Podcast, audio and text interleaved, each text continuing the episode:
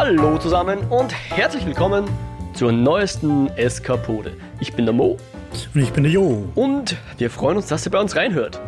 In unserem Podcast führen wir Gespräche über bewegte Bilder, Kultur und die allgemeinen Freuden des Eskapismus. Man möchte glauben, ich kann das mittlerweile auswendig, aber ich muss es immer wieder ablesen. ich habe mich gerade gefragt, ob ich es schon auswendig kann. Du hast wahrscheinlich genau gewusst, was kommen wird, aber ich glaube, wenn ich dich jetzt um vier in der Früh aufweck und dir sag, schnell, sag uns unseren Introtext, wüsstest du den auch nicht, oder? Ich glaube, um vier in der Früh kann ich dir gar nichts sagen. Ja. Nicht mal den eigenen Namen oder so. Sag ich, ich bin der Mo und dann sagst du, hä? Was? Ich bin Jeffrey Epstein. um Gottes Willen. äh, Gott sei Dank bist du das nicht, sondern mein überaus geliebter Podcast-Partner hier. Und dann kommen wir auch wieder zu dem Thema Podcast hier. Äh, heute reden wir über die fünfte Episode der neuen Serie Lovecraft Country. Der Titel ist Strange Case. Und bevor ich euch erkläre, was es vielleicht mit dem Titel auf sich hat, hauen wir gleich die Spoilerwarnung raus. Alle, die nicht gespoilt werden wollen, was diese Serie, wie sie bisher ausgestrahlt wurde, betrifft, sollten jetzt abdrehen. Denn selbst der Titel ist schon ein bisschen ein Hinweis. Ich, ich muss sagen, ich bin nicht selbst drauf gekommen, aber ich habe es danach, also wo gelesen, dass das wohl ein bisschen ein Hint ist nach äh, Strange Case von Dr. Jekyll und Hyde und so. Okay. Oder Dr. Hyde und Mr. Na. Wie rum? Jekyll und Hyde jedenfalls, ja. Also sprich, Thema der heutigen Folge Metamorphose, ja. Und ähm, wir haben heute drei Geschichten, drei, wie soll man sagen, drei Handlungen, die nebeneinander laufen zum größten Teil, bis auf vielleicht am Anfang ganz kurz. Mein Vorschlag wäre der, wir handeln sie in der Reihenfolge ab. Also wir handeln sie nicht in der, in der Show-Reihenfolge ab, sondern wir sammeln sie machen das einzeln, also diese drei Geschichten. Und zwar okay. fangen wir mit der an, wo am wenigsten Magie vorkommt, zumindest am wenigsten Magie im Sinne von Harry Potter und Fantasy und so weiter. Montrose? Exakt, Montrose. Also ganz am Anfang der Serie, da müssen wir ganz kurz drauf eingehen. Äh, Tick und, und Lady äh, kommen drauf, die Yahima ist weg, ja. Mhm. Und der Tick verprügelt daraufhin den Montrose äh, würde den möglicherweise sogar umbringen. Hm? Ich glaube, er sieht Blut an dessen Händen, oder? Äh, wir sehen Blut an seinen Händen. Ich weiß nicht, ob der Tick das auch sieht, okay. aber, er, er, er, aber ich glaube, er kommt zu dem Fall. Schluss, ja. Er kommt sehr schnell zu dem Schluss. Ähm, die Seiten sind auch weg. Und äh, genau, wenn man den Tick jetzt nicht von seinem Vater runterzerrt, dann hätte das wahrscheinlich sehr übel ausgehen können, bis hin zu Totschlag. Oder Mord, keine Ahnung, ich bin kein Jurist. Äh, aber er wird runtergezerrt und deswegen kommt der Montrose nochmal davon und der macht sich dann auch aus dem Staub und besucht seinen ja, Freund, den Sammy jedenfalls, in dessen Wohnung. Und das ist der Barbesitzer, oder? Ja, ich glaube, das ist Folge. der Barbesitzer. Genau, der Tick also kommt ja mal in die Bar und dann fragt er nach einem Sammy und der schickt ihn, ich glaube, der Tree ist es sogar, schickt ihn so äh, hinten auf der Straße. Ja. Und da hat der, der Sammy mit, ich glaube, mit einem anderen Mann, nicht mit. Ja, Blowjob. Action. Genau, genau, ein bisschen amoröse Action. oder zumindest sexuelle Action. Und auch hier ist jetzt die Frage, wie viel amorös, wie viel Sex ist da dabei, aber jedenfalls Montrose und Sammy ähm, ja, haben Sex an dieser Stelle äh, sehr wortlos. Und irgendwie der, der Sammy sieht noch so die Verletzungen von Montrose, fragt ihn so, waren es die Weißen oder die Schwarzen. Verwendet da allerdings ein bisschen weniger saubere Sprache, als ich das jetzt getan habe. Wobei man natürlich auch, auch Schwarze nicht sagen sollte, Entschuldigung. Also, jedenfalls, ich werde das nicht wiederholen, was der Sammy gefragt hat, weil das ist noch anstößiger. Äh, und genau, daraufhin, darauf geht aber der Monchus gar nicht groß ein, sondern ja, dreht den Sammy einmal um, zieht ihm die Hose runter und die haben dann Sex an der Stelle. Also ich finde bei der Szene vor allem halt interessant, dass sie sehr, also in, meinen, in meiner Wahrnehmung sehr unemotional war. Mhm. Und ich finde, ich finde noch nicht mal animalisch, sondern eher so mechanisch. Mhm. So einfach so, als, als ob irgendwie durch diese ganze Geschichte mit, mit dem Atticus, dem Montrose jetzt so ein bisschen Licht aufgegangen ist, so der Anstoß, sein, sein Leben jetzt halt irgendwie zu überdenken und sich wahrscheinlich mhm. halt dem hinzugeben, was er, was er eigentlich will. Mhm. Beziehungsweise wir wissen ja eigentlich nicht, es kann ja durchaus eigentlich sein, dass die früher auch schon was miteinander gehabt haben. Das wissen wir einfach nicht. Ja, das hätte ich aber vermutet. Also ich glaube nicht, dass das deren erstes Mal war. Naja, aber sie sagen ja dann später, sie haben sich noch nie geküsst, also das. Ja. Ähm, auf jeden Fall, ich, ich hab's einfach so eher wie Marionetten ein bisschen empfunden. Einfach so gefühlslos, mhm. mechanisch, rein mhm. raus. Und mhm. es, finde ich, passt halt auch zum Charakter zum Montrose, der halt irgendwie einfach eine sehr kaputte Figur ist. Also Definitiv. Kaputte Figur trifft das, ja. Genau, eine gequälte Figur. Ja. Aus unterschiedlichsten Gründen. Und im Verlauf der Episode sehen wir dann, dass der Sammy offensichtlich zu so einer Community von, von äh, Drag Queens angehört, die sich da verkleiden und schon auf den heutigen, auf die heutige Party vorbereiten und auch freuen und sehr viel Spaß miteinander haben. So ein bisschen die Antithese zum Montrose, der ja immer sehr grimmig reinschaut, selten irgendwie einen Grinser im Gesicht trägt, eben eine sehr schwierige Vergangenheit auch hat, also vor allem jetzt auf Tick bezogen natürlich.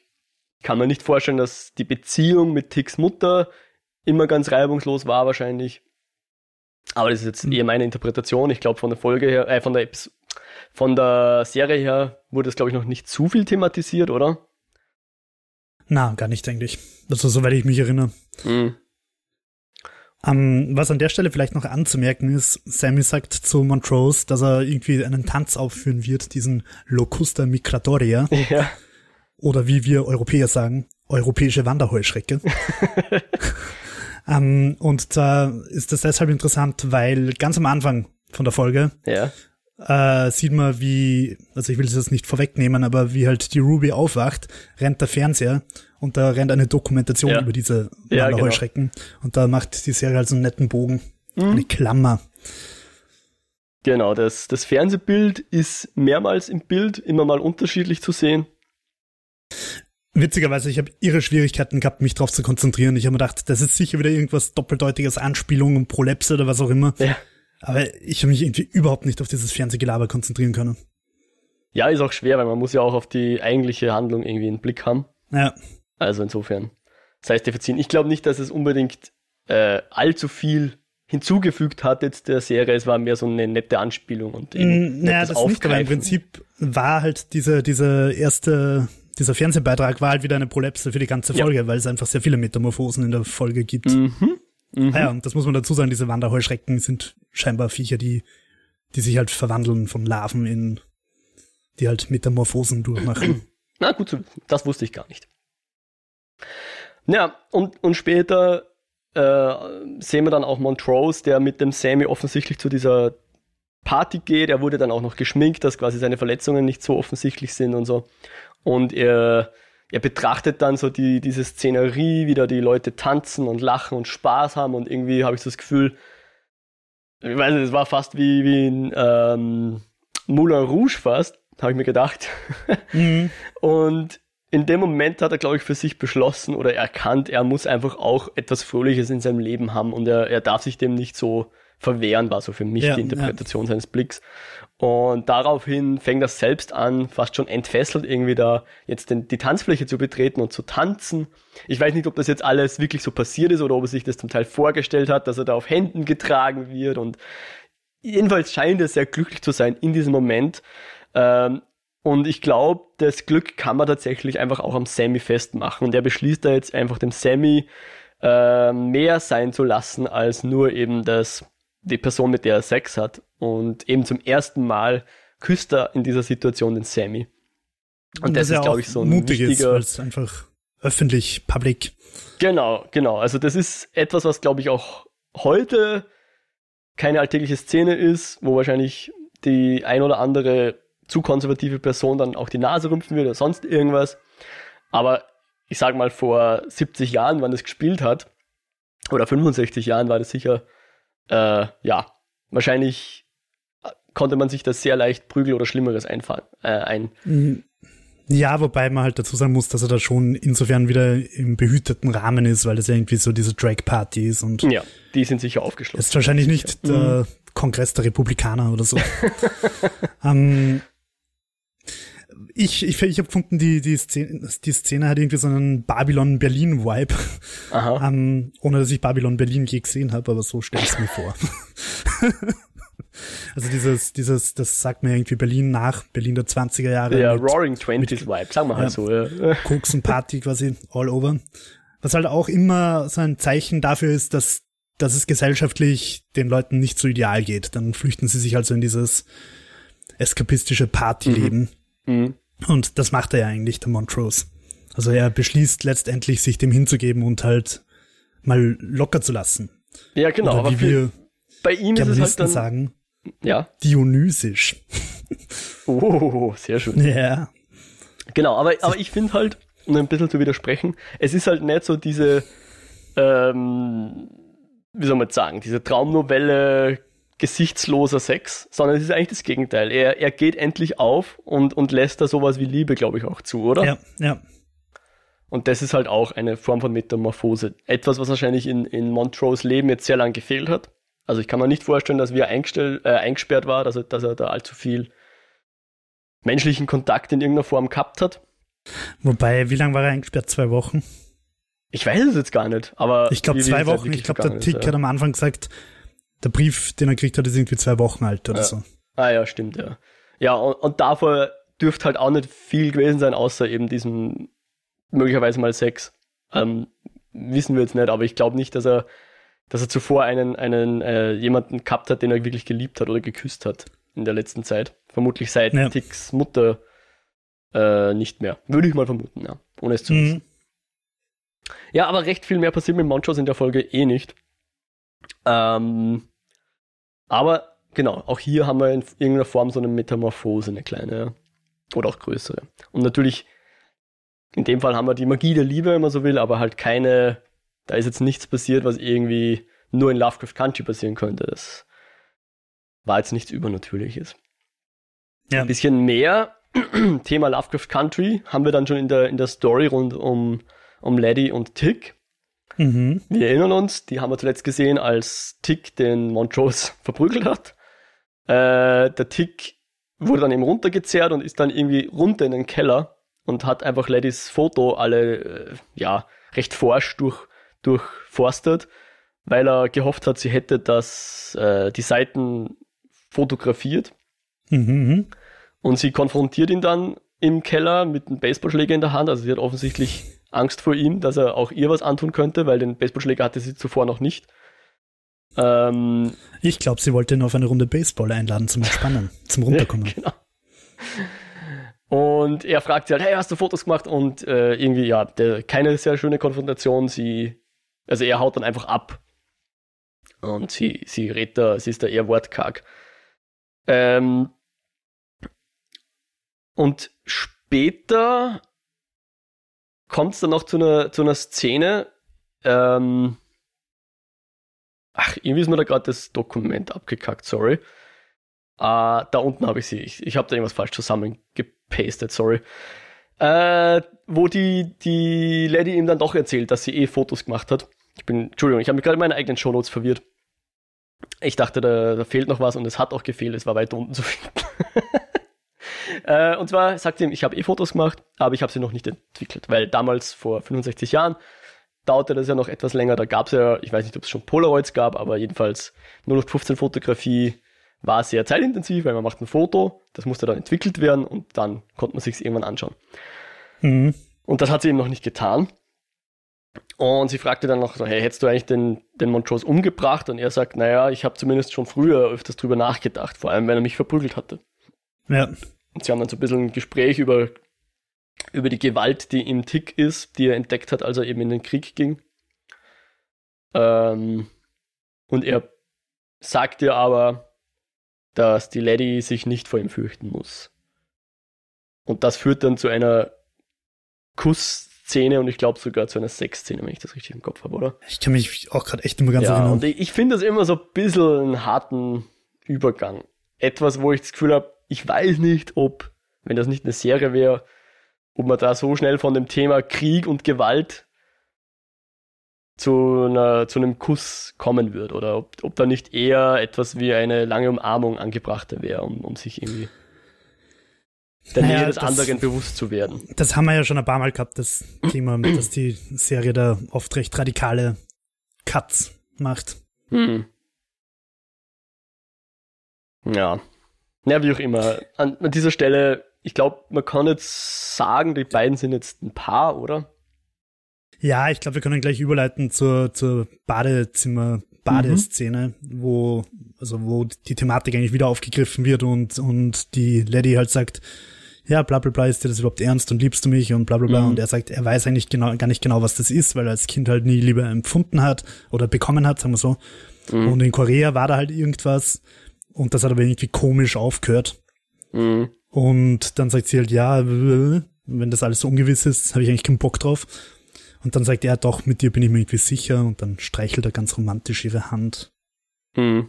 Ja, auch, auch die Letty sagt ja was ähnliches. Sie sagt ja auch so, äh, sie hat immer glaubt, sie wartet noch auf irgendwas und, und wusste und so quasi sie wartet auf das Spezielle und wenn das, bevor das nicht kommt, kann sie sich nicht darauf einlassen und so. Aber auch sie, noch spezieller als ein Quickie im Badezimmer. ja, genau. Ähm, aber auch sie, glaube ich, suggeriert dann so quasi, dass das mit dem Tick was anderes ist und er sagte dann, ja, das ist quasi special, was wir haben. Das ist was, was Besonderes. Und genau, ich, ähm, ich glaube, über, über, über Glauben reden sie auch noch, also über die christlichen Glauben und so an dieser Stelle.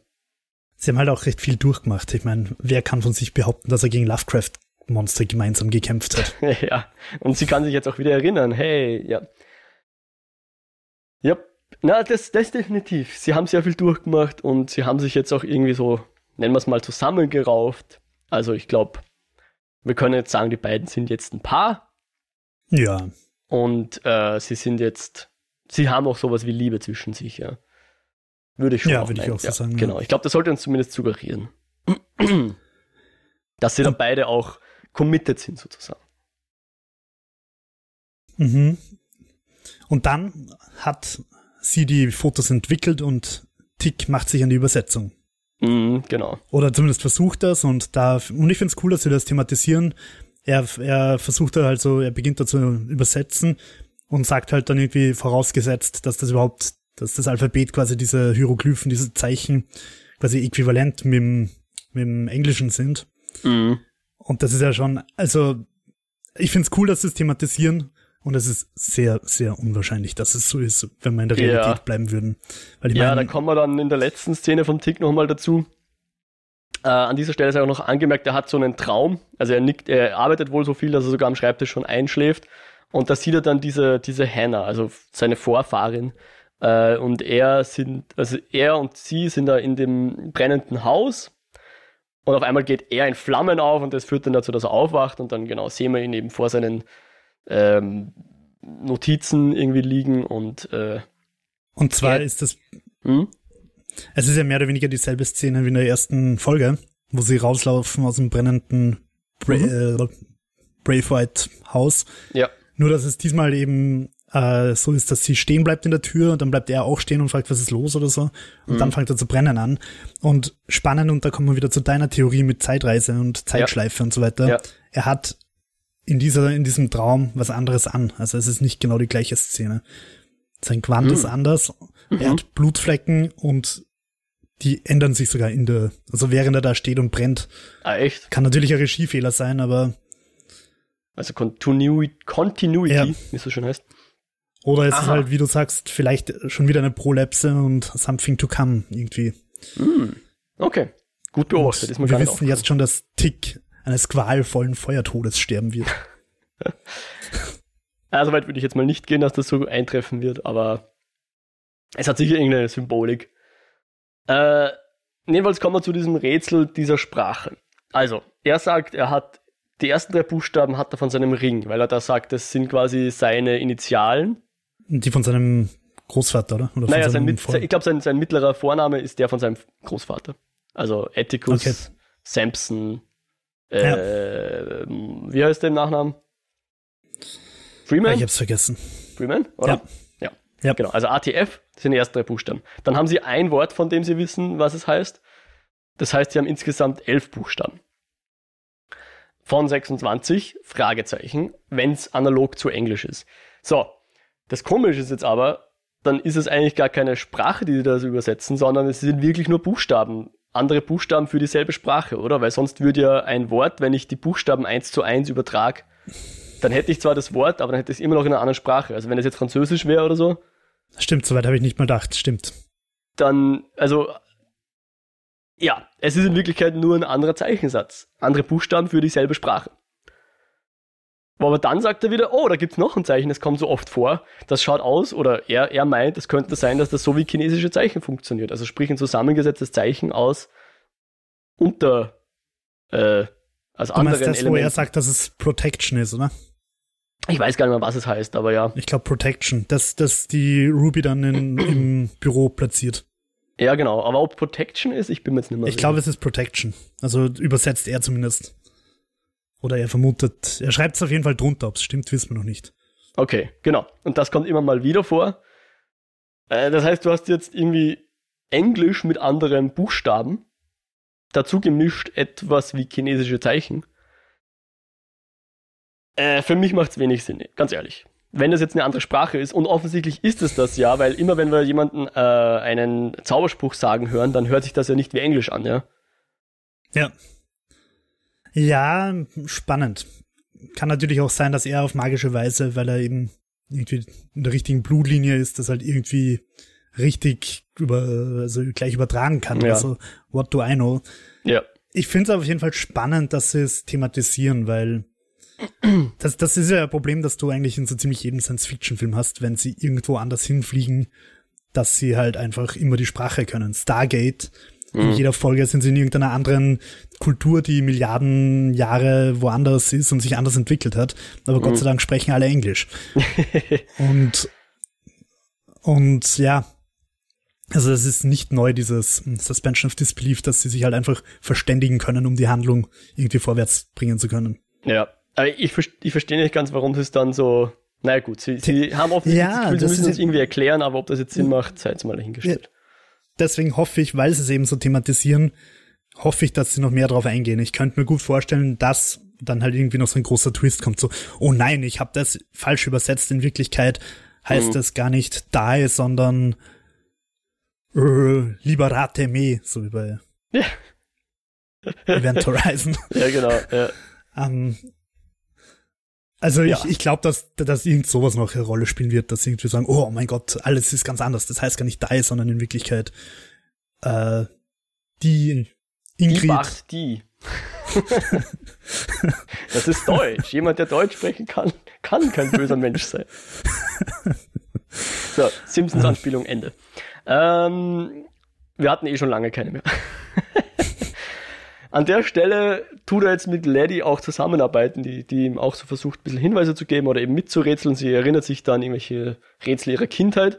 Und an der Stelle sagt ihr der Tick auch noch, dass er nicht glaubt, dass Yahima einfach weg ist, also ab, abgehauen ist oder weggeschickt wurde, sondern dass äh, eben der Montrose sie umgebracht hat. Ja. Was natürlich für die Lady auch nicht leicht zum Schlucken ist er schiebt aber dann gleich wieder nach und das finde ich auch spannend, dass er halt gleich sagt, ja, aber das hat er wahrscheinlich nur gemacht, um mich zu beschützen. Hm. Wo, wo er quasi den, den Montrose dann wieder in Schutz nimmt und das finde ich irgendwie auch spannend. Hm. Ja. Aber ich meine, die, die Lady ist trotzdem ziemlich geschockt und packt hm. ihr Leben nicht und setzt sich erstmal. Mhm. Und Genau, und im, im Grunde sind wir dann eh schon bei der letzten Szene. Wir haben jetzt eh schon drüber geredet, ob dieses Übersetzen so funktioniert, oder, aber anscheinend. Und der Tick schafft es jetzt irgendwie sein erstes Wort zu übersetzen, was er vorher noch nicht kannte, und das ist eben die, also D-I-E. Und äh, also sterben oder stirb oder wie auch immer. Und das veranlasst ihn dann, dass er wieder mal in Korea anruft, also die GA anruft, oder sich zu ihr vermitteln lässt. Und er fragt, ich glaube, sie reden gar nicht groß. Er sagt nur, woher wusstest du das irgendwie so? Und dann sagt sie, ja, hättest du halt auf mich gehört. Und dann fragt er irgendwie noch, was bist du eigentlich? Und ein sehr kryptisches Gespräch, würde ich meinen, oder? Ja, nur was, also was ich schon mal gar nicht verstanden habe, ist, worauf spielt er dann? Dieses, woher wusstest du das? Ich habe es nicht kapiert. Na, ich glaube, wir, wir sollen es auch noch nicht kapieren. Also, also in, ich habe ein bisschen gegoogelt natürlich. Mhm. Und scheinbar im letzten Gespräch, daran erinnere ich mich auch nicht mehr so oder kaum. Ja. Im letzten Telefonat hat sie halt irgendwie gesagt, du hättest nicht gehen sollen oder ja. so. Ja. Und, und dass das halt so ist, von wegen, ich hab's dir doch gesagt, wenn du da nach Amerika gehst, dann wird, geht alles im Bach runter, bleib da im schönen Korea, ja. lass uns Kimchi essen und alles wird gut. Und er ist halt gegangen und jetzt kriegt er eine Message, wo steht die Bart, die. Genau. Ja, äh, aber er erfährt dann nicht mehr, weil sie legt auf. Keine Ahnung. Aber was ich, was ich äh, spannend finde, er hat ja am Ring diese drei Buchstaben, also seine mhm. Initialen. Mhm. Vielleicht sind das halt auch wieder irgendwelche Initialen. Weil wir haben zum Beispiel die, die Tochter vom George, die Diana. D. Ah, ja. I, haben wir irgendwas mit I? Weiß jetzt nicht. Glaub nicht. Also, also ich könnte mal vorstellen, dass das vielleicht irgendwie auch äh, Initialen sind. Hm. Naja, die Diana hätte ja auch F als letztes. Ja. Aber äh, das Ding ist halt, es wirkt so, als würde er, es hätte etwas entdeckt, was er schon kannte. Eine Message, die er schon kannte. Und jetzt hat er sie halt schwarz auf weiß. Irgendwie so wirkt halt, ja. Etwas, was, was die GR ihm schon gesagt hat. Und jetzt liest er es da in diesem komischen Text irgendwie. Also vielleicht war da auch noch mehr als, als DIE, was er entziffern konnte, aber ich glaube, das sollte jetzt noch ein bisschen ein Cliffhanger sein für die nächste Folge einfach. Äh, scheinbar sieht man auch irgendwo, also ich habe es nicht gesehen, aber ich habe es er googelt. Mhm. Scheinbar sieht man in seinen Notizen, ohne dass es thematisiert wird, irgendwo bei der Übersetzung drunter stehen Suffering. Ja, ja, das habe ich sogar gelesen, aber. Und also aber war das nicht das eine Style. Wort, was sie kannten, worauf er dann noch acht andere Buchstaben entziffern konnte? Okay. Also das heißt, wir haben Die und wir haben Suffer. E R R I N G. Ja, es müssten acht sein, glaube ich, weil das F hat er schon von Atticus Sampson Freeman oder wie das hieß. Ja, vielleicht war das das. Ich glaube, das war das Wort, was sie kannten wegen irgendeinem Zauberspruch oder wegen etwas von der Yahima oder irgendwie sowas. Das war das eine Wort, was ihm, was ihm die anderen acht Buchstaben gesagt hat, glaube ich. Das war Suffering, glaube ich. Ja, aber das ist halt jetzt der Cliffhanger, wo wir nicht genau wissen, was er jetzt entdeckt und, und ob er jetzt einen neuen Zauberspruch entdecken kann damit oder wie auch immer. Weil, wenn da jetzt Suffering steht, Suffering hätte man noch nie gehört, dass einer der Magier ausspricht, oder? Die haben immer irgendwie unverständlich, unverständlich, haben die gesagt und nicht. Ja, ich hätte Englisch, gedacht, diese ganzen Zaubersprüche sind in der Sprache von Adam. Ja, eh. Oder habe ich das irgendwie komplett falsch in Erinnerung? Schon, Aber was oder? erhoffen sie sich dann von diesen, von diesen Seiten? Sind es einfach nur kodierte Seiten, die dann auf das Deutsch, äh, auf Englisch eine Beschreibung schreiben und dann sagst du, und dann in Lautschrift, Keine in englischer Ahnung. phonetischer Lautschrift irgendwas? Keine ich Ahnung. muss ganz ehrlich sagen, ich fürchte, dass dir die Serie das offen bleiben wird. Also naja. unentschuldigt einfach äh, kryptisch, linguistische Sachen droppt und ja. ich glaube nicht, dass sie das aufklären werden. Ich glaube, das war einfach so wie in Science-Fiction-Filmen, Science bla bla, mhm. Tenet, Science bla bla, dass ich dann nicht verstehe und es einfach hinnehmen. Und ich glaube, so werden wir das einfach hinnehmen müssen. Ja. Ne, ich meine, nicht erklärt ist manchmal besser als schlecht erklärt. Und schauen wir einfach mal, was da noch rauskommt. Mo, du musst es fühlen. Ja, ich versuch's genau. nicht zu verstehen. Genau, genau. Das ist überhaupt mein Lebensmotto, also insofern. Ähm, ich meine, Filme wie jetzt zum Beispiel Arrival machen das mit der Sprache schon ein bisschen besser. Arrival wo man das Gefühl hat, okay, die haben sich was ja. überlegt. Sie haben es uns jetzt nicht eins zu eins erklärt, aber wirkt plausibel, passt schon. Naja, das, das Geile bei Arrival, kurz off-topic, war ja, da geht's ja um die Zeit einfach, um die, um die Wahrnehmung der Zeit und da gibt's echt viele schöne sprachwissenschaftliche Experimente und psychologische, ja. dass die Sprache einfach unglaublichen Einfluss auf unsere Zeitwahrnehmung hat. Ja, generell, und, auf unser Denken auch, ja. Ja, also ich glaube jetzt nicht, dass du mit einer, wenn du eine andere Sprache sprechen würdest, plötzlich in die Vergangenheit und die Zukunft sehen kannst, so wie es halt, wenn ich mich recht erinnere, bei Arrival ungefähr war. Aber trotzdem, die Konzepte dahinter waren schon eigentlich relativ schlüssig. Ja. Ja, ja, genau. Das fußt ja auf diesen Doppelname, ich weiß es nicht mehr. Nicht Voigt Kampf, weil das ist von Blade Runner. Irgend so ein ähnliches, eine ähnliche Theorie, die genau das besagt, dass eben das, äh, die Sprache unser Denken beeinflusst und nur was wir quasi mit unserer Sprache auch ausdrücken können, können wir uns auch vorstellen, so mehr oder weniger, vereinfacht ja. gesagt. Zitiert mich nicht bitte. Äh, genau, aber so viel jetzt zur Storyline vom Tick. Schauen wir mal, was da noch kommt. Die größte Storyline und die wichtigste, die glaube ich, also zumindest jetzt die, was am meisten Platz einnimmt in dieser Geschichte, war jetzt natürlich die von der Ruby. Und die ärgste, wenn ich das so anmerken darf. Ja, definitiv.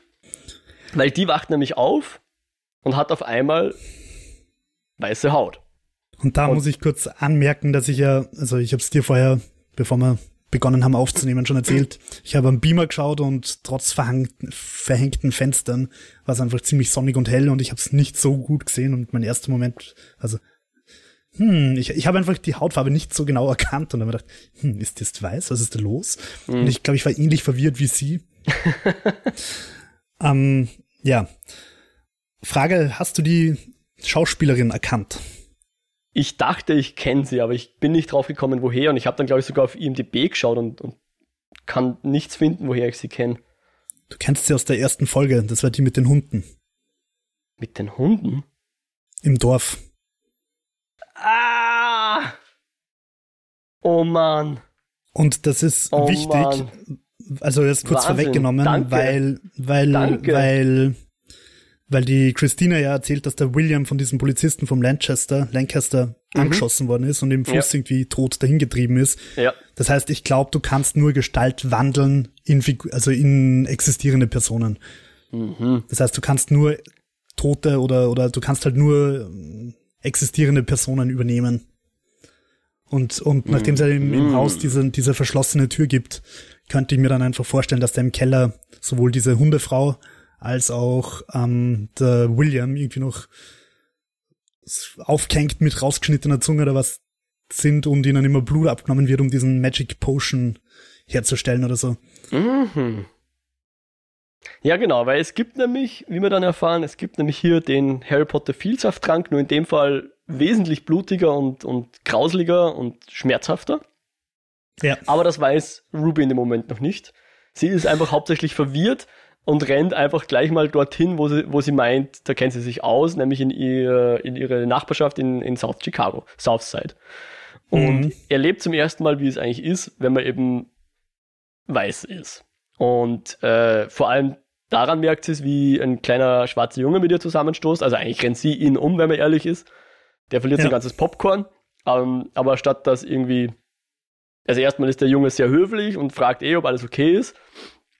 Also sie ist einfach zu verwirrt, um irgendwie drauf zu reagieren, aber es kommt sofort mal eine Polizeieskorte und sagt, hey, kleiner Junge, weg da und soll man dich einsperren und verprügeln, weiß nicht was.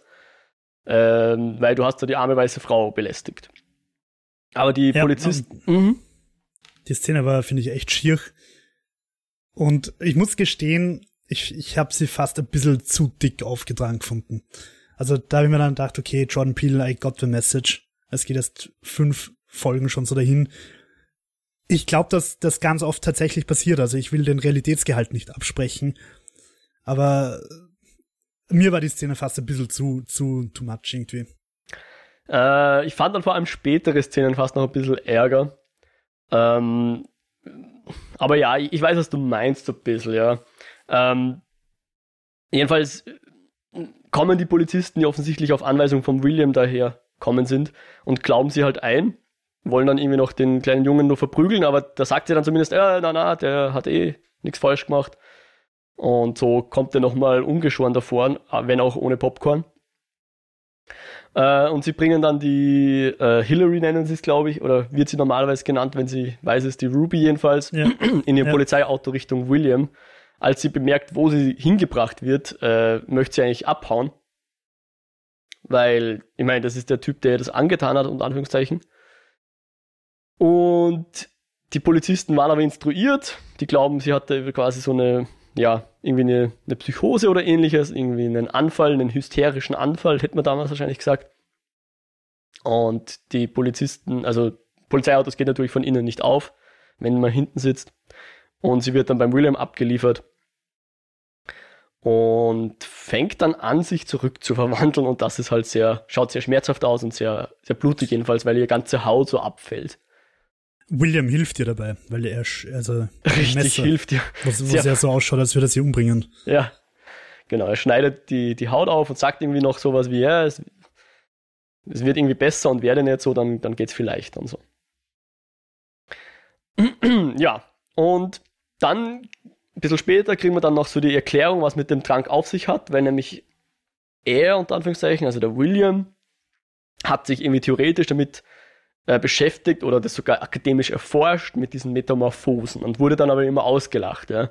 Genau, also er wollte das auf Menschen übertragen. Genau. Da hat er schon anscheinend die Theorie dafür quasi fertig gehabt äh, und hat dann irgendwie diesen Hiram Epstein getroffen. Genau, und deswegen, Entschuldigung, kurz angemerkt, deswegen habe ich eben vorher Jeffrey Epstein gesagt, wie du mich um vier in der Früh fragst quasi. Ja.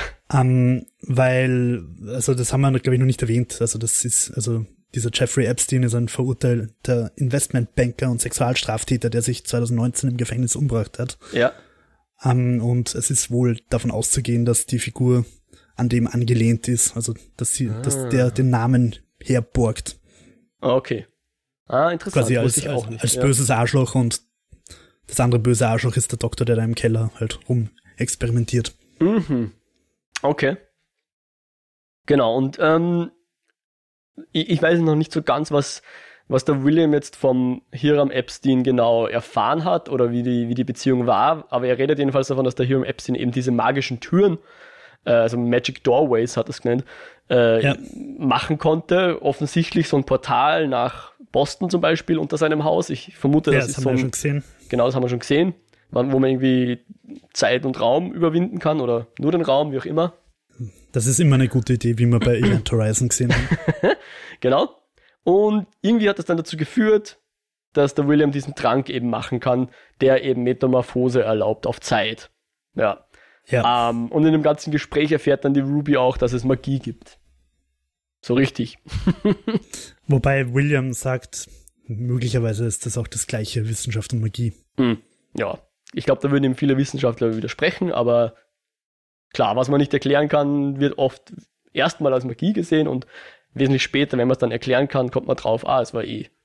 Jetzt wissen wir genau, wie es funktioniert und deswegen können wir heute Glühbirnen fabrizieren und Fernseher und weiß nicht was alles noch. Also ja, mhm. wahrscheinlich hat er recht. Aber auf eine Weise. Und äh, sie reden jedenfalls dann drüber, eben, das war zwar schmerzhaft, aber irgendwie hat sich die Ruby da jetzt zum ersten Mal wirklich als, als, als Mensch gefühlt, ja. Wo irgendwie die ja. Leute nicht vor ihr Angst hatten, sondern für sie Angst hatten oder so ähnlich hat sie es, glaube ich, gesagt. Um sie, ja. Um sie, genau.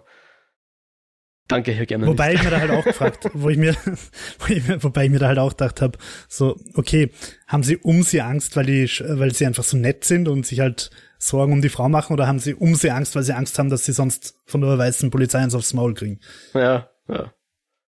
Aber auf jeden Fall hat sie halt ein, ein, einfach einen Perspektivenwechsel erlebt. Mhm. Und wir als Zuschauer haben den auch ziemlich drastisch einfach erlebt. Mhm. Und sie, sie lebt da halt jetzt quasi das High Life der weißen Frau. Und ich finde es einfach so spannend, dass da einfach noch die Ebene mit der Christina ist, die halt mhm. dieses mhm weiße Frau Leben halt auch wieder ein bisschen relativiert. relativiert, ja. Genau, aber bevor wir zum Relativierenden kommen, kommen wir jetzt zum Übertriebenen, weil nämlich, ähm, auch wenn die Ruby zuerst irgendwie so tut, als, als wäre das jetzt etwas Furchtbares gewesen, was sie nie wieder erleben will, nachdem ihr der William da diesen Trank und ein bisschen Geld hinlegt, also ein bisschen, einen ordentlichen Batzen Geld hinlegt, äh, beschließt sie doch, dass das gern nochmal ausprobiert und haut dann irgendwie so auf den Putz auf äh, Broadway-Manier Okay, zweite Simpsons-Anspielung, sorry. Äh, also auf, auf weiße Frau-Manier und geht halt in die Stadt, liest Zeitung, ist im Park, niemand behelligt sie, sie kann einfach über die Straße gehen, wird sogar drüber gewunken und hat es halt einfach in dem Fall sehr fein, weil sie halt jetzt weiß ist. Und dann geht sie ins Eisgeschäft und kriegt dann Eis geschenkt. Ich meine, keine Ahnung. Ja, so war das in den 50er Jahren. Anscheinend. Äh, der ist wahrscheinlich dann nächste Woche bankrott gegangen. Wie Vor allem, weil relativ viele weiße Frauen wahrscheinlich zu dem kommen. ja, eben, ja. Ich meine, keine Ahnung, nach welcher, auf welche Komisches Art der aussucht, der, der gratis Eis hergibt oder so. Jedenfalls, ich glaube, was es uns verdeutlichen sollte, und da reden sie dann später auch noch drüber, äh, sie konnte halt voll von ihrer, also sie hat nichts Whiteness. gebraucht, sie hat kein Geld gebraucht, sie brauchte nur ihre Whiteness. Das war, hat ihr quasi alle Türen geöffnet und eben Eiscreme gekauft und so weiter. Und zum Schluss, ich glaube, sie beendet den Tag dann damit, dass sie einfach nach, nach ihrer Metamorphose jetzt wieder in der Badewanne liegt. Und irgendwie. Da kommt der Dialog, wo der Williams, wo sie den William fragt, warum von allen schwarzen Girls ja. ausgerechnet mich? Ja. Und William sagt, warum nicht dich? Mhm. Du hast mich verzaubert. Und hast du eine Idee, warum er sie genommen hat? Noch nicht ganz. Ich bin mir relativ sicher, dass äh, sie, dass der William weiß, dass sie die Schwester von der Lady ist.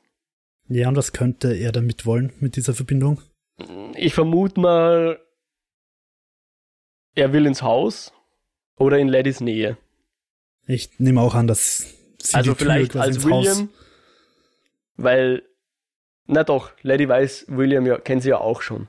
Naja, wie auch immer, ich glaube, da ist irgendwie die, die Verbindung. Naja, William wird auf jeden Fall auch nicht ins Haus reinkommen. Ich schätze mal, dieser magische. Ja. Und, und auch Lady wird ihm nicht mehr gewogen sein als der Christina, wenn nicht sogar weniger, ich weiß es nicht, ja.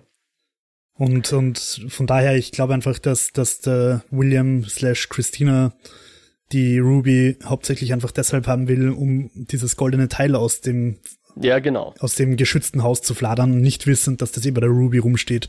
Nein, nicht bei der Ruby, bei der Hippolyta. Ah ja, stimmt, stimmt, voll. Genau. Äh, diese Orrery, ich habe dann sogar nachgeschaut, was da die deutsche Wikipedia ist, aber es im Deutschen heißt es genau gleich, aber es heißt dann irgendwie noch auch genannt Planetenmaschine. Also, ja. Ein, ein Modell eines Sonnensystems oder eines Planetensystems. genau, und sie reden dann halt so, aber ganz ohne Hintergedanken hat, hat er sie auch nicht ausgesucht, weil er muss sie dann um einen Gefallen bitten. Ja. Was einfach so arsch war. Inwiefern? Was meinst du jetzt? Naja, also wie der Gefallen dann eingelöst wird. Ach so. Und, und er sagt, ja, du musst auf die Party gehen am Samstag. Mhm. Und ich habe dir was mitgebracht und dieses fette Geschenkbackerl und dann ist die Dienst, also diese French-Made-Uniform da quasi drin. Ja. Wo ich mir halt denke, okay, ich lasse mir einreden, du du benutzt sie quasi, du willst, dass sie auf die Party geht, aber dann muss ich das nicht als Geschenk verpacken. Das war Arsch.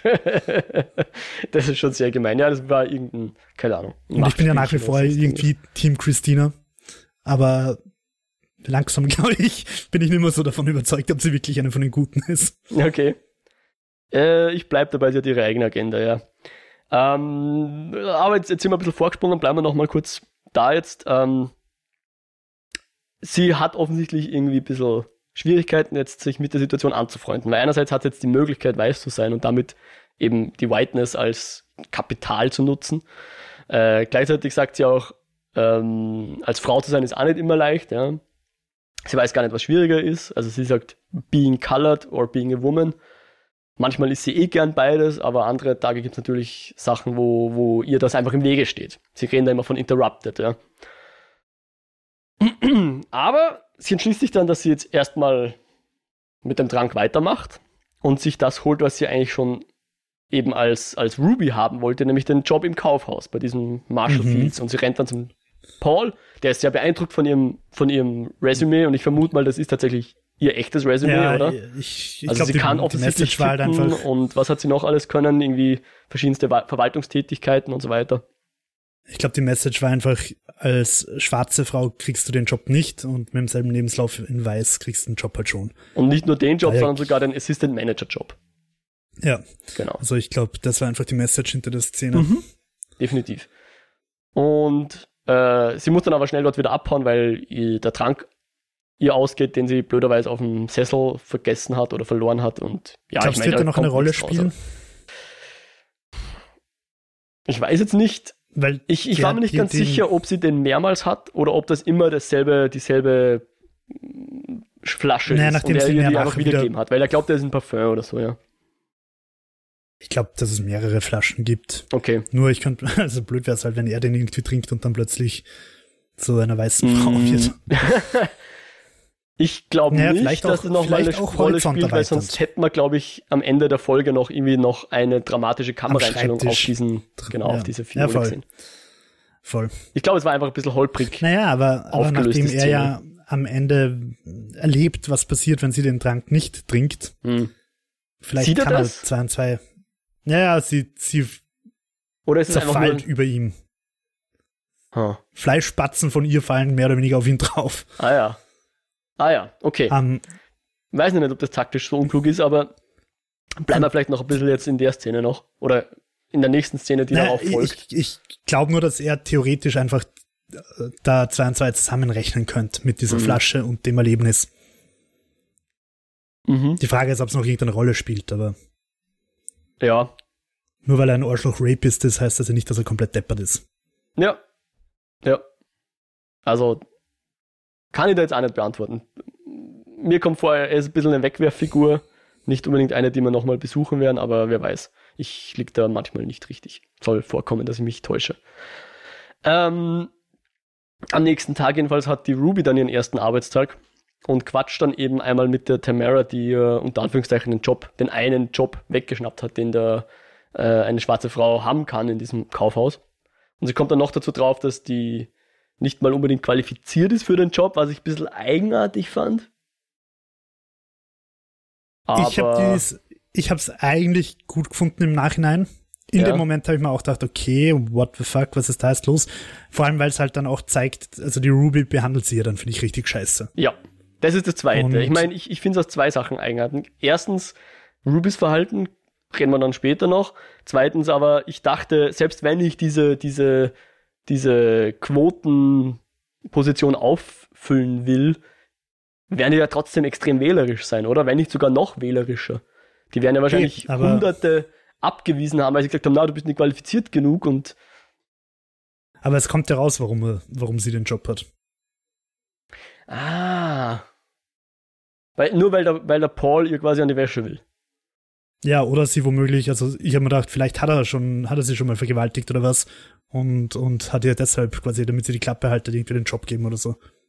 Ah, das könnte natürlich sein. Okay, da habe ich dann zu wenig zusammengezählt. Das und, ist durchaus möglich, ja ich, ich finde halt das, das Spannende bei der ganzen Geschichte, dass die Ruby sie dann richtig schlecht behandelt und ja. richtig ungut zu ihr ist. Ja. Einerseits natürlich, weil sie will, dass die quasi sich pusht und Triple A Game spielt. Genau, mehr sie, als nur mittelmäßig ist, weil sie ja quasi genau, die ganzen, alle schwarzen Frauen repräsentiert in dieser Rolle, ja.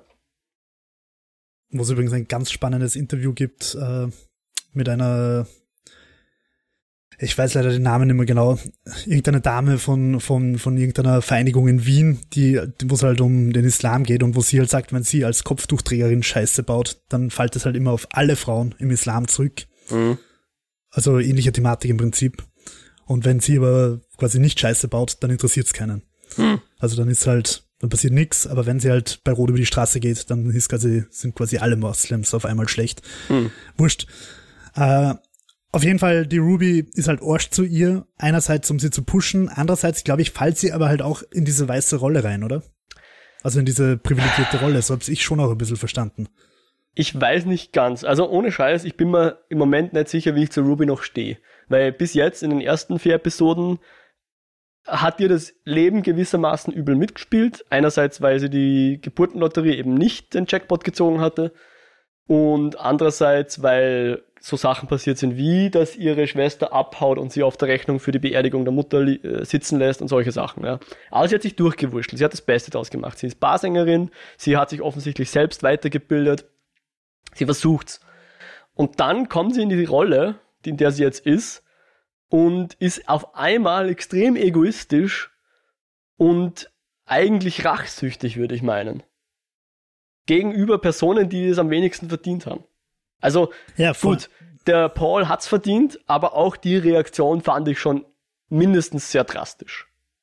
Aber die kommen natürlich ein bisschen später. Aber jetzt auch hier an dieser Stelle. Ähm, sie findet sich sofort mit diesen, mit diesen weißen Damen im Hinterzimmer irgendwie ab und macht dann mit bei ihren schlechten Scherzen und äh, ja, wobei keine ich, da kommt schon klar, da kommt aber schon klar rüber, dass, dass sie das ziemlich weh tut, wenn die da irgendwie rassistische Kommentare schieben dann sieht man schon an ihren, wie sie die Augen verdreht, dass, dass sie da gerade eigentlich am liebsten, dass sie es halt nicht macht, weil sie da einfach quasi auf verlorenen Posten ist. Weil es einfach keinen Sinn hat bei dieser Bande. Ja, aber sie versucht ja nicht einmal, dass sie irgendwie sagt, hey, wieso gibt sie eigentlich alle Arbeit der Tamara? Warum macht sie eigentlich eigene Arbeit nicht selber? Weil das hätte man, das hätte ja so verstanden, oder? Dass die Tamara yeah. quasi spät war, weil sie nur von den anderen hinterher putzen hat müssen oder hinterher arbeiten hat müssen. Während die lieber Pause machen, oder? Ah, okay. Ja, ja doch, macht, macht Sinn. Aber sie ist ja auch deppert zu ihr. Also ich glaube, sie ist anfänglich deppert zu Tamara, weil sie halt sagt, die hat eigentlich meinen Job und sie kann mhm. ihn nicht mal. Also ich wäre viel qualifizierter. Ja. Auch als, als schwarze Frau wäre ich einfach besser geeignet für den Job. Ja. Und das heißt, da ist sie einfach, also dieses Hierarchie-Denken einfach, ich bin besser als du und warum hast du den Job? Soll in der Realität auch gelegentlich vorkommen, in der echten Welt. Mhm. Ähm, Und dann, ich habe es halt so gelesen oder so gesehen, dass sie halt einfach dieses Whiteness einfach ein bisschen auch auslebt und mehr oder weniger auch genießt. Und natürlich kommen da immer wieder Momente, wo sie stark schlucken muss, aber sie erlebt halt einfach diese andere Perspektive und hm. und ja. ja. ja. Ich kann ihm schwer widersprechen. Ähm, ich mochte es nur nicht so ganz, muss ich sagen. Na, na. Bis jetzt war, war, war die Ruby nicht. eigentlich schon eher auf der sympathischen Seite, wo ich mir gedacht habe, eigentlich hat sie recht und die Lady ist sogar äh, die, die im Unrecht ist. Im Vergleich zu Ruby. Aber jetzt zweifle ich so ein bisschen an ihren Charaktereigenschaften, muss ich sagen. Und das finde ich immer ein bisschen schwierig, weil es ist jetzt nicht so, dass sie von Anfang an ein ambivalenter Charakter gewesen wäre oder so, ja.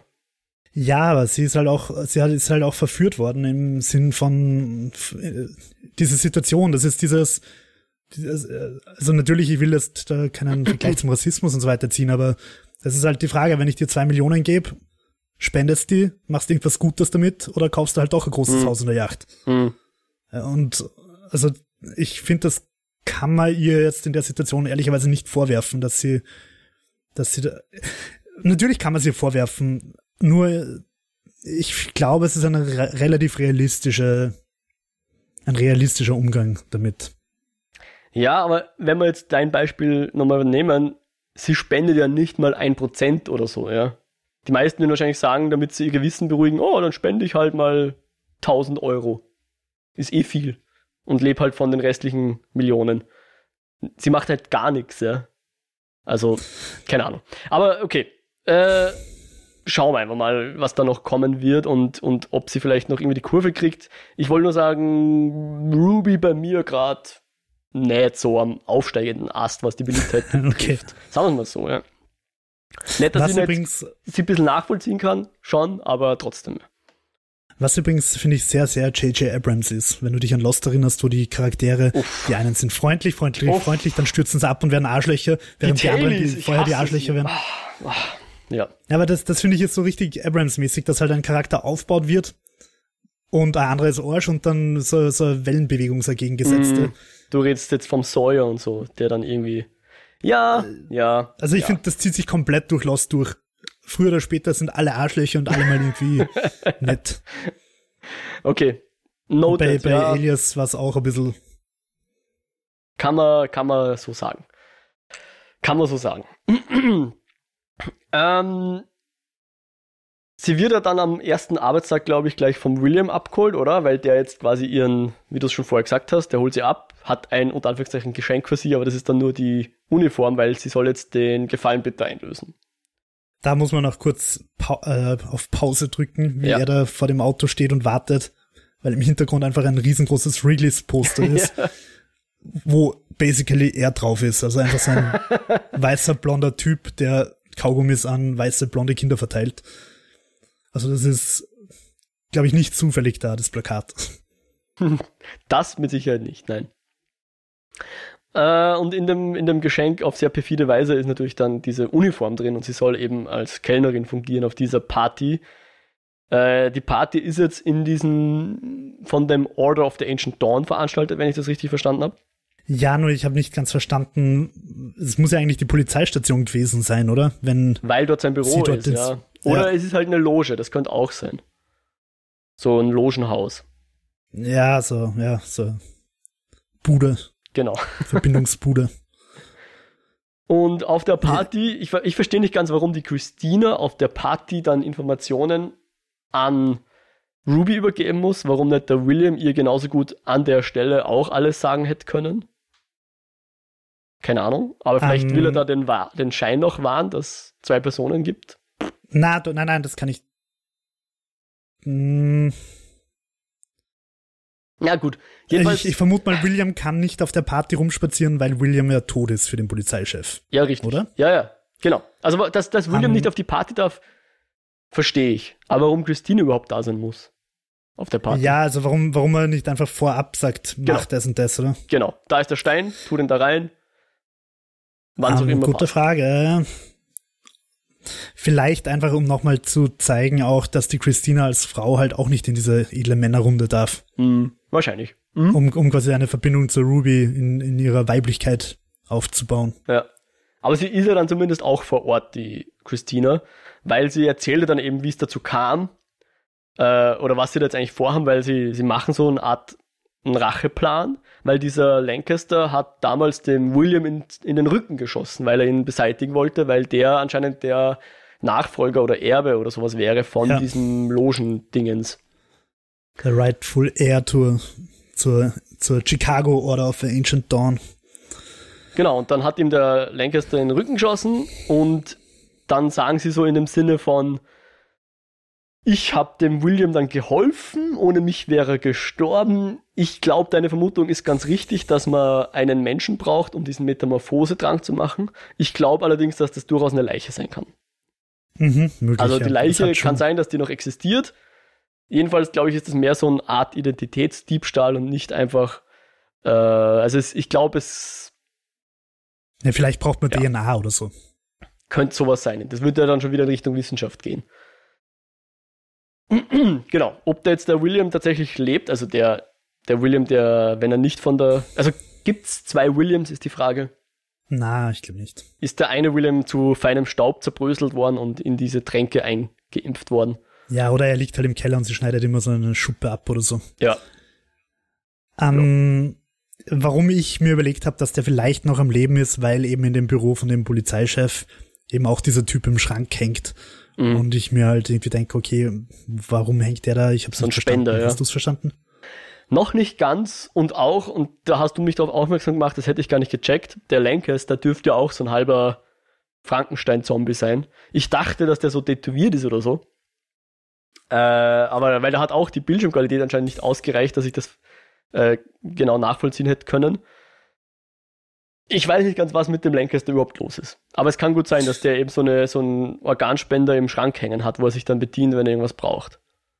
Also es wirkt auf jeden Fall so, ich habe es mir dann eben nochmal angeschaut auf YouTube in einer Wiederholung, ähm, als wäre der Kopf vom Lancaster halt auf einen anderen Körper drauf geschnippelt und die Hautfarben sind nicht völlig ident. Ich will jetzt nicht sagen, dass der Körper irgendwie komplett schwarz oder so wäre. Ähm, aber in dieser Wiederholung hat so ausgeschaut, als wäre auf jeden Fall Kopf und Körper nicht ganz dieselbe Hautfarbe. Mhm. Und ja, also das hat mich dann halt wieder an, an Dings erinnert, an Get Out vom Jordan Peele. und, und ja, im Schrank, im Schrank hängt irgendwer, dem offenbar die Zunge rausgeschnitten worden ist und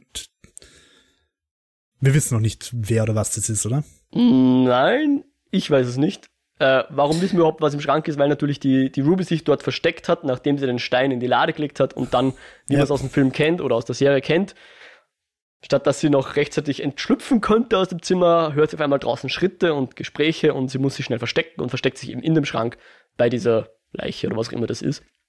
Und die Polizisten labern dann noch so ein bisschen äh, was sie nicht alles vorhaben für üble Pläne und so weiter und irgendwie, dass er eben die Seiten von dem Horatio Winthrop da sucht und wenn er die hat, dann kann er endlich in die Loge, weil anscheinend ist er immer noch nicht aufgenommen. Was ich nicht ganz verstehe, wie er dann zu der Loge steht, weil offensichtlich ist er irgendwie, in irgendeiner Form ist er dann doch drin.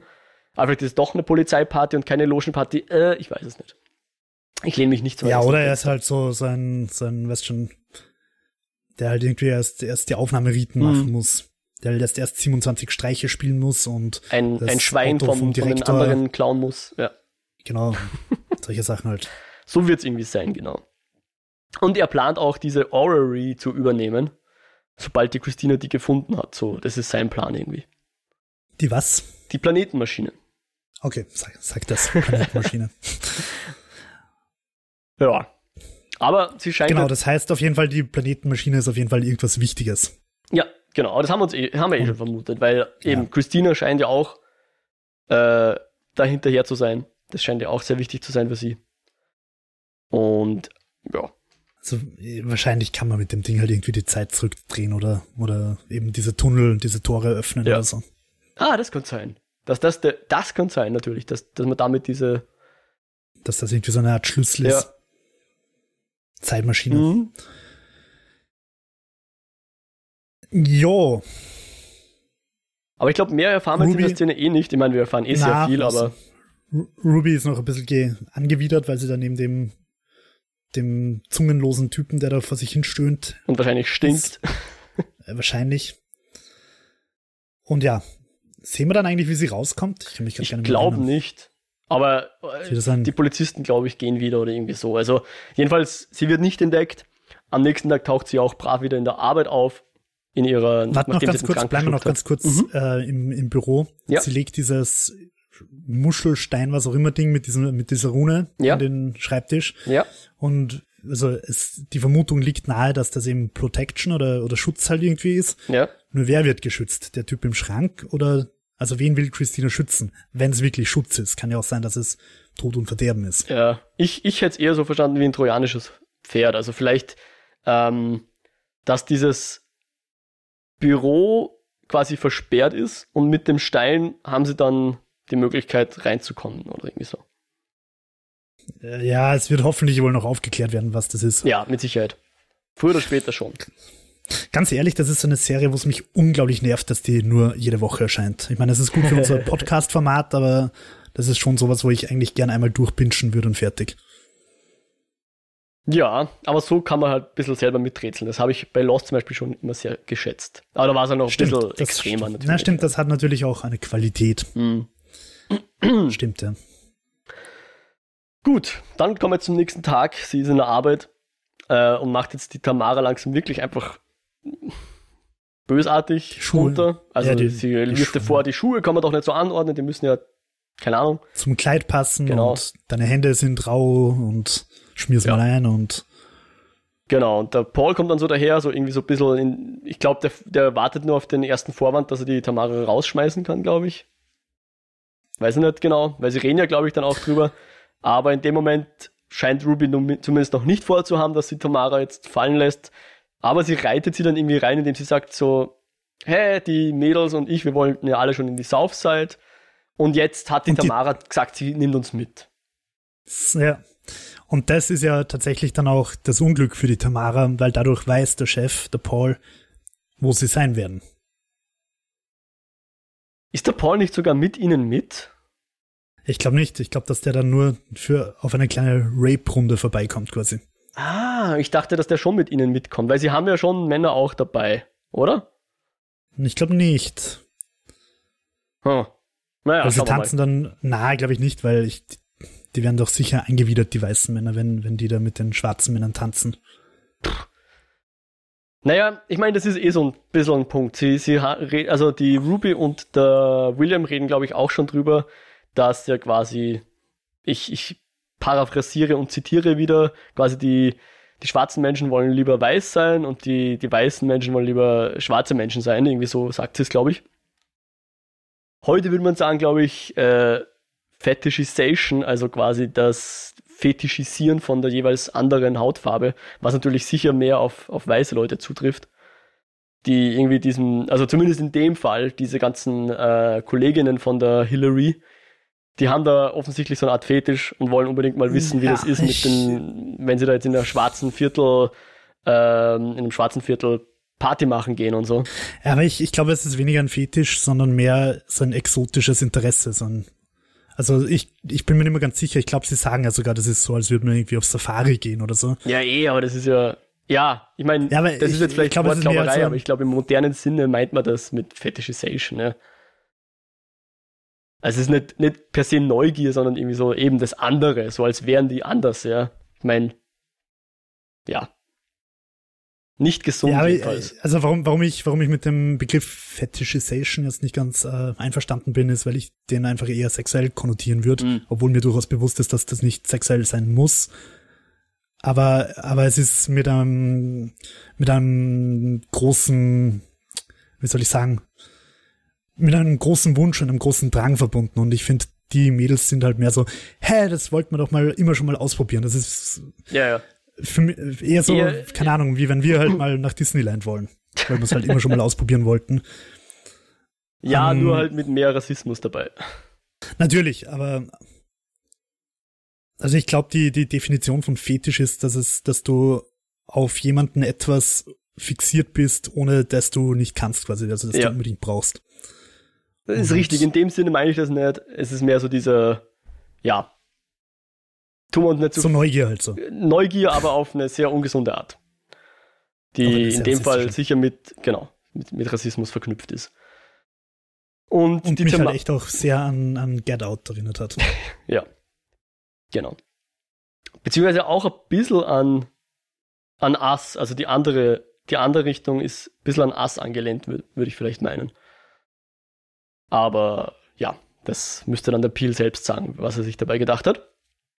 Ähm, jedenfalls, Tamara muss da jetzt irgendwie gute Miene zum bösen Spiel machen, weil sie, glaube ich, sehr wohl die Drohung in der, in der Ruby ihrer Andeutung erkennt, dass sonst quasi ihr Job weg ist, wenn sie das jetzt nicht macht. So in einem Seitenblick liest sie das und dann gehen sie eben feiern und ich meine, es, soweit geht's eh ganz gut aus, bis eben die, die Ruby für sich beschließt, sie nimmt jetzt nicht mehr den Trank, sondern lieber in der, hinter der Bar verwandelt sie sich wieder zurück, mittlerweile schon fast routiniert. Und als sie dann eben hinter diesem Zaun sich versteckt, sieht sie eben, wie du es vorher schon gesagt hast, wie der Paul der Tamara auflauert und sie da eben versucht zu, zu vergewaltigen, zu belästigen. Sie beißt ihn dann aber in die Lippe und, und kann abhauen, ja. Man muss vielleicht auch noch dazu sagen, dass es vorher einen Dialog gegeben hat, äh, nämlich in diesem Hinterkammer, wo, wo die weißen Angestellten sich's gut gehen lassen, während die Tamara draußen arbeitet. Ja. Und wo sie halt ihre Pause überziehen und Spaß haben. Ja.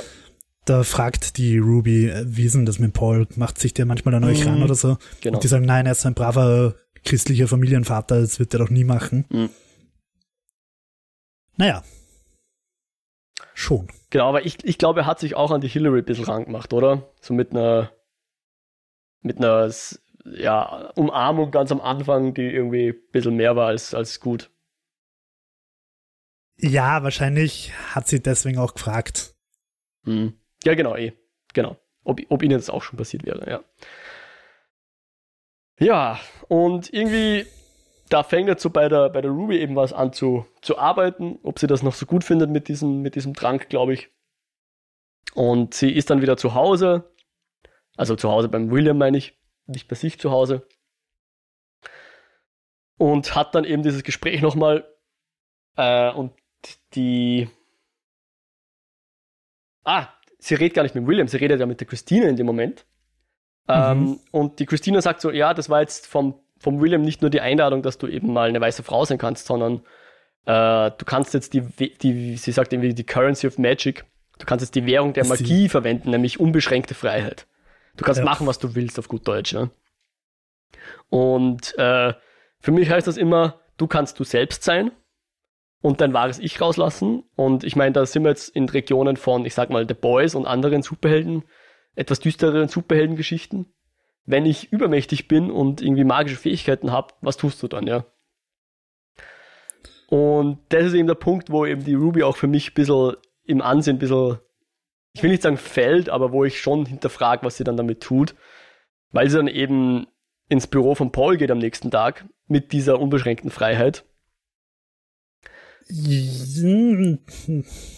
Ja, sprich weiter. Genau, sie, sie, dann ja, sie sagt dann, oh, also sie ist dann sehr, sehr zweideutig und sagt so, oder nicht zweideutig eigentlich, eigentlich ist es sehr, vor, sehr eindeutig und sagt, ja, ich, ich muss aufhören hier zu arbeiten, weil die sexuelle Spannung, die würde uns sonst in Probleme bringen und so weiter und äh, lädt ihn dann quasi ein, dass, ja, dass da mehr gehen könnte, fesselt ihn unter Vorwand, dass da jetzt was Sexuelles passieren könnte. Und I'm als sie ihn dann gefesselt hat, you. not so ja. gently, ja äh, und ich bin nicht ganz sicher, was sie mit dem, mit dem Stöckelschuh dann genau aufführt, ob sie da eben jetzt äh, penetriert glaub, oder nur dem, auf ja. dem, in, in, die Pobacke den Hacken reinschmeißt. Es ist jedenfalls sehr schmerzhaft, glaube ich. So also ich, ich glaube, es sollte quasi eine anale Vergewaltigung mit, mit Absatz sein. Mhm.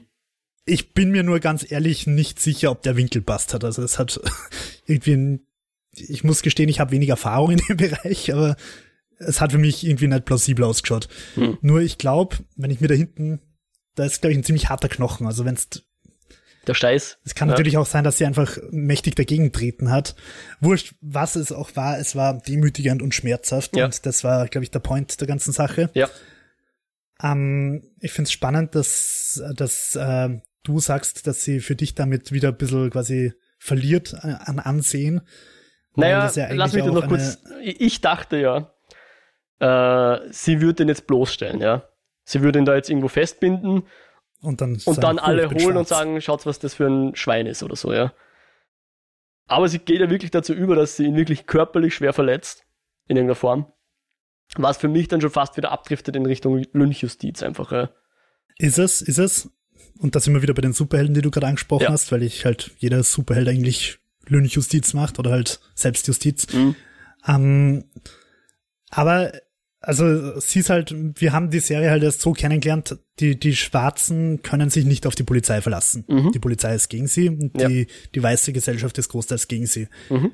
Und damit ist, ist sie halt schon jetzt, äh, sie, sie nutzt jetzt halt wirklich die Chance, sich und damit halt auch die ganze Community ein bisschen zu rächen, oder? Und vor allem die Tamara, zu der sie vorher einfach auch Arsch war. Ja, aber das ist jetzt die Frage, macht sie es deswegen? Ich glaube, es geht ums allgemeine Un Unrecht. Und sie nutzt halt die, die, Chance, die eine Chance, die sie hat, diesem Unrecht jetzt quasi mhm. mit einem anderen Unrecht entgegenzuwirken. Ja. Ja, ich bin mir nicht ganz sicher. Also, klar, ich verstehe das schon, ja, Gerechtigkeitssinn und so weiter. Wenn es nach dem geht, kann ich das nachvollziehen. Aber mir kommt irgendwie fast vor, aber da habe ich jetzt auch vielleicht selber was projiziert, was nicht da ist oder keine Ahnung, Hinweise falsch verstanden. Kann sein, dass es meine Schuld ist, aber ich habe irgendwie das Gefühl, die Ruby macht das jetzt eben nicht aus Gerechtigkeitssinn, sondern einfach das, weil sie weiß, sie muss keine Konsequenzen tragen. Weil das macht die Hillary und die Hillary gibt's nicht und die Magie wird sie beschützen. Also haut sie auf den Putz, wie sie das gerade für ihr eigenes Empfinden äh, machen möchte. Und es bringt ja. eigentlich niemandem was. Weiß ich nicht, ob das stimmt, ja. I, I got your point, aber erstens tötet sie damit Hillary, also sie kann jetzt nicht mehr als Hillary zurück in das Kaufhaus kommen. Ja. Also sie nimmt sich damit selber was weg, nämlich die Chance, weiß zu sein. Mhm. Und das hat sie jetzt in der Folge doch, ähm, ich will nicht sagen genossen, aber sie hat, sie hat die Erfahrung einfach mal gemacht. Diese, diese Erfahrung nimmt sie sich. Also sie sagt damit jetzt, okay, dieses Kapitel ist beendet, ich habe die andere Seite gesehen, die andere Seite ist Arsch und lieber bin ich unterdrückt und, und halt unterprivilegiert und dafür halt ich selbst. Mhm. Und das andere ist, weil du vorher gesagt hast, sie, sie nützt diese Chance, diese, diese totale Freiheit, die die Magie ermöglicht, um das zu machen. Ich finde eigentlich, dass es nicht ganz so ist, sondern sie macht das in dem Moment, wo sie wieder sie selbst wird. Mhm. Sie macht das, während sie wieder sich zurückverwandelt. Mhm. Mhm ist jetzt im, für die Handlung kein großer Unterschied, aber von der, von der, von der Philosophie her finde ich es interessant, weil sie es eben nicht macht als Verzauberte, als, als, äh, Hillary. Was war das für ein Märchen Cinderella? ähm, Fax mich sie macht's als, ja, das mit dem Schuh, wo sie um Mitternacht sich wieder zurückverwandelt. Ja, Cinderella, glaube ich. Aschenbrödel, ja. sagt man, glaube ich, bei uns, ja. Ja. Also sie macht's nicht als Cinderella, sondern sie macht's in dem Moment, wo sie halt wieder sie selbst wird. Mhm. Und das, auch wenn es für die Handlung keinen großen Unterschied macht, es ist eine Message.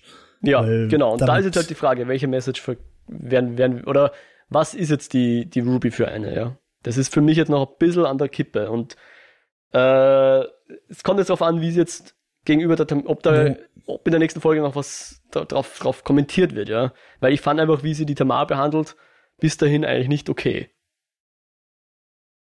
Ja, natürlich könnte man jetzt vielleicht zeigen, dass in der nächsten Folge, wie man sieht, dass sie im Schaufenster vorbeigeht und sieht, wie der Paul irgendwie die Tamara besser behandelt oder so. Ganz ehrlich, in der Realität wird sie damit wahrscheinlich erreichen, dass er einfach der größte Rassist wird, den es, also noch ein größerer, als er eh schon ist. Mhm. Also ich, es war halt einfach Personal Gain, sie hat persönlich einfach Rache genommen. Ja. Aber sie wird dann mit dieser Tat die Gesellschaft sicher nicht zu einem besseren Ort machen. Hm. Hm. Ja, ja, ja. Schauen wir mal. Ich weiß noch nicht ganz, was ich jetzt von der Ruby halten soll. Sagen wir es mal so, ja. Ich möchte das nicht unbedingt hoffe, vorwerfen, aber Serie, es ist, ja. Ich hoffe vor allem, dass die Serie das jetzt nicht einfach übergeht. Also, dass ja. das durchaus, dass darauf noch eingegangen wird und nicht nächste Folge, nächste Creep of a Week oder nächstes verrücktes Abenteuer und wir nichts mehr davon hören. Mhm. Dafür hat die Folge, finde ich, zu viel offen lassen. Ja. Oder zu viele Handlungen aufgemacht. Genau, weil, weil nicht zuletzt auch deswegen, sie verwandelt sich ja dann offensichtlich, ich glaube, der Paul sieht es dann noch, oder? Wie sie sich zurückverwandelt. Und wenn, selbst wenn nicht, dann hätte er ein Büro voller Hautfetzen. Ja. Also irgendwie also, schauen wir mal, was da noch aus diesen Konsequenzen sozusagen wird. Könnte sein, dass der Paul, ich könnte mir vorstellen, dass der Paul jetzt das nächste, äh, der sich demnächst im Keller findet und sie dann in Zukunft als Paul herumstolzieren kann. Hm. Sowas in die Richtung. Ja, wäre interessant. Und dann wäre es eben interessant, was sie dann mit der Tamara tut. Schauen wir mal. Mhm. Aber, ja, keine Ahnung. Was ich finde, was wichtig noch ist bei der ganzen Folge, wobei das, da müssen wir jetzt eh noch drauf kommen. Mhm. Wir sehen ja dann eben, dass, dass die Christina, also dass William zu Christina wird. Ja. Das ist, glaube ich, der Schluss von dem Handlungsstrang. Von dem Handlungsstrang, genau. Den, da können wir jetzt eh gleich hingehen. Äh, Im Grunde ist das die ganze Szene, wie du sie beschrieben hast. Sie, sie ist zu Hause beim William, wartet auf den William. Äh, er kommt rein, aber hat es offensichtlich schlecht getimt, oder sie hat es offensichtlich schlecht getimt die Metamorphose fängt an und äh, Christina steht dann vor der, vor der Ruby. Schön blutverschmiert und ja. was ich bei der ganzen Szene, also bei der ganzen Verwandlerei spannend finde, ist, dass es ja offenbar sehr schmerzhaft ist. Also mhm. sprich, es ist auch für die Christina, wenn sie sich dieses Privileg, Privileg des weißen Mannes erkauft, ein, ein ein opferfordernder Vorgang. Mhm. Also sie leidet drunter und nimmt das genauso wie die Ruby, aber offenbar in Kauf. Und zwar relativ oft, weil wir haben William schon recht, recht oft gesehen. Mhm. Mhm. Ich finde das aber immer ganz interessant, weil ich finde es gut, wenn etwas einen Preis verlangt, ja. Weil dadurch ja. wird es nicht inflationär verwendet.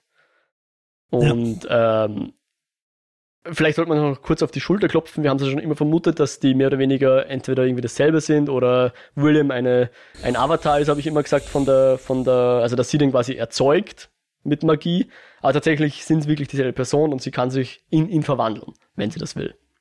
Ja. Also wenn sie diesen Trank nimmt. Insofern lagen wir da gar nicht so verkehrt.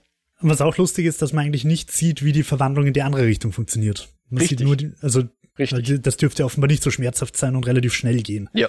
Siehe letzte Folge, wo äh, Christina ins Haus reingeht und sofort das William wieder rauskommt.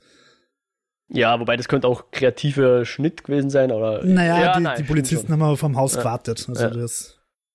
Ja, stimmt. Hm? Ja. Auf jeden Fall war es auch schöne disgusting Effekte. Also das ist echt schön gemacht. Ja. Also es hat mir wirklich gut gefallen, sehr genau. liebevoll. Wir, wir können da jetzt noch zu unserer Liste der übernatürlichen Sachen hinzufügen. Wir wissen jetzt von diesen Portalen, wir wissen jetzt von diesen äh, Metamorphose-Tränken. Und genau, bekannt waren eh schon Monster und in irgendeiner Form Gedankenmagie und diese, diese Bannkreise und solche Sachen, ja. Ja. Wir hatten diesmal kein besonderes Genre, was leicht auszumachen war, würde ich sagen, oder? Na, also nicht so der klassische Abenteuerfilm oder der klassische Haunted House Horror, sondern eigentlich. Naja, doch eigentlich schon. Also wenn, wenn wir dabei sind, es, also zum Beispiel sitzt die Ruby als, als Hillary im Park und liest Zeitung und in der Zeitung ist ein, ist Werbung für den Film Confidence Girl von 1952. Okay. Den ich nicht kenne, aber in dem Film geht es um eine Frau, die scheinbar nicht, also die ist, die sie äh, vorgibt zu sein. Mhm. Und es gibt schon einige, so Verwechslungskomödien gibt es eigentlich schon einige. Siehe zum Beispiel Mrs. Doubtfire und so weiter. Okay. Also es ist natürlich jetzt keine Komödie, Komödie ja. aber, aber, aber, also das Motiv kommt schon immer wieder mal wo vor. Motiv, Auch wenn ja. ich das noch nicht unbedingt als, als Genre mhm. Das stimmt, wird. das stimmt. In dem Fall auf jeden Fall gab es dieses Metamorphose-Motiv, was sich durch die ganze Handlung gezogen hat. Vielleicht mit einzelner Ausnahme vom Tick, aber auch der wenn man sagt, seine Aggressionen, seine Gewalt ist auch eine Art von Metamorphose oder die Liebe ja, von ihnen, beziehungsweise kann man Liebe, schon was rein interpretieren, wenn man das drauf anlegt, ja. Ja. Ganz kurz noch, wird's dir gefallen? Äh, ging so. Ging so, weil, also die Folge war gut gemacht und spannend und es äh, fand auch zum Beispiel Montrose Teil ganz interessant. Aber eben der Charakter Ruby ist für mich jetzt gerade so ein bisschen auf, weiß nicht, die, die Münze hat sich noch nicht entschieden, auf welche Seite sie fällt. Schauen wir mal. Muss ich noch abwarten. Aber das äh, war zumindest problematisch für mich. Und dir? Nee, ich, mir hat's eigentlich schon gefallen. Also ich bin nach wie vor sehr begeistert von der Serie. Ich hätte mir eigentlich halt mehr gewünscht, dass es wieder irgendwas, was kommt als nächstes? Der Piratenfilm, der ja. Western, der Science-Fiction-Film. Äh, ja, also aber ja, also abgesehen von der Szene mit der Polizei, die mir einfach, obwohl sie wahrscheinlich einfach sehr realistisch ist, war es mir einfach zu, zu dick auftragen. Mhm. Sie ist zwei Minuten weiß und erlebt sofort, wie ein Schwarzer neben ihr verprügelt wird, so quasi. Mhm. Mm, aber ja, also prinzipiell großartige Serie und wichtige Serie und ja, würde ich so mit unterschreiben. Und falls jemand eine Idee hat, welches Genre diese Episode dargestellt hat, was wir jetzt nicht, was uns nicht eingefallen ist, was wir nicht gesehen haben, äh, bitte lasst es uns wissen. Äh, ihr könnt uns natürlich auch andere Sachen fragen und erzählen. Äh, Oder wissen lassen, ja. Wissen lassen. Feedback zur Show natürlich, all sowas gerne gelesen, gerne gehört, wie auch immer, gesehen.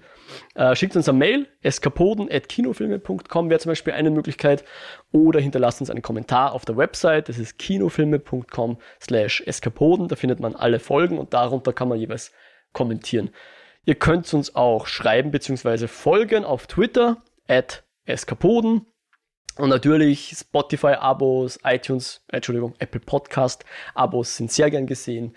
Reviews, wo es möglich ist. Wir freuen uns super und auch über persönliche Empfehlungen an Freunde. Äh, ja, wir freuen uns an Haxen aus. Jo, hm. wo findet man dich im Internet? Man findet mich beim nächsten Streit auf Twitter als White Rabbit 360 Aha. und dich. Mich findet man als Mojack also at Mojack, Motriak mit einem CWCs am Ende, aber ich tue viel weniger streiten als der Jo. Nein, ich bin tatsächlich ein bisschen passiver auf Twitter unterwegs, aber lese und äh, freue mich auch über Kontakt und Follows und wie auch immer. Und äh, wer mehr von mir hören will sonst noch, kann gerne mal in den Lichtspielcast reinhorchen. Findet man auch auf kinofilme.com slash podcasts. Und äh, ja, wir hoffen, ihr bleibt uns gewogen. Wir hören uns beim nächsten Mal wieder. Äh, passt auf euch auf, lasst es euch gut gehen. Alles Gute, bis zum nächsten Mal. Ciao, ciao. Ciao, ciao.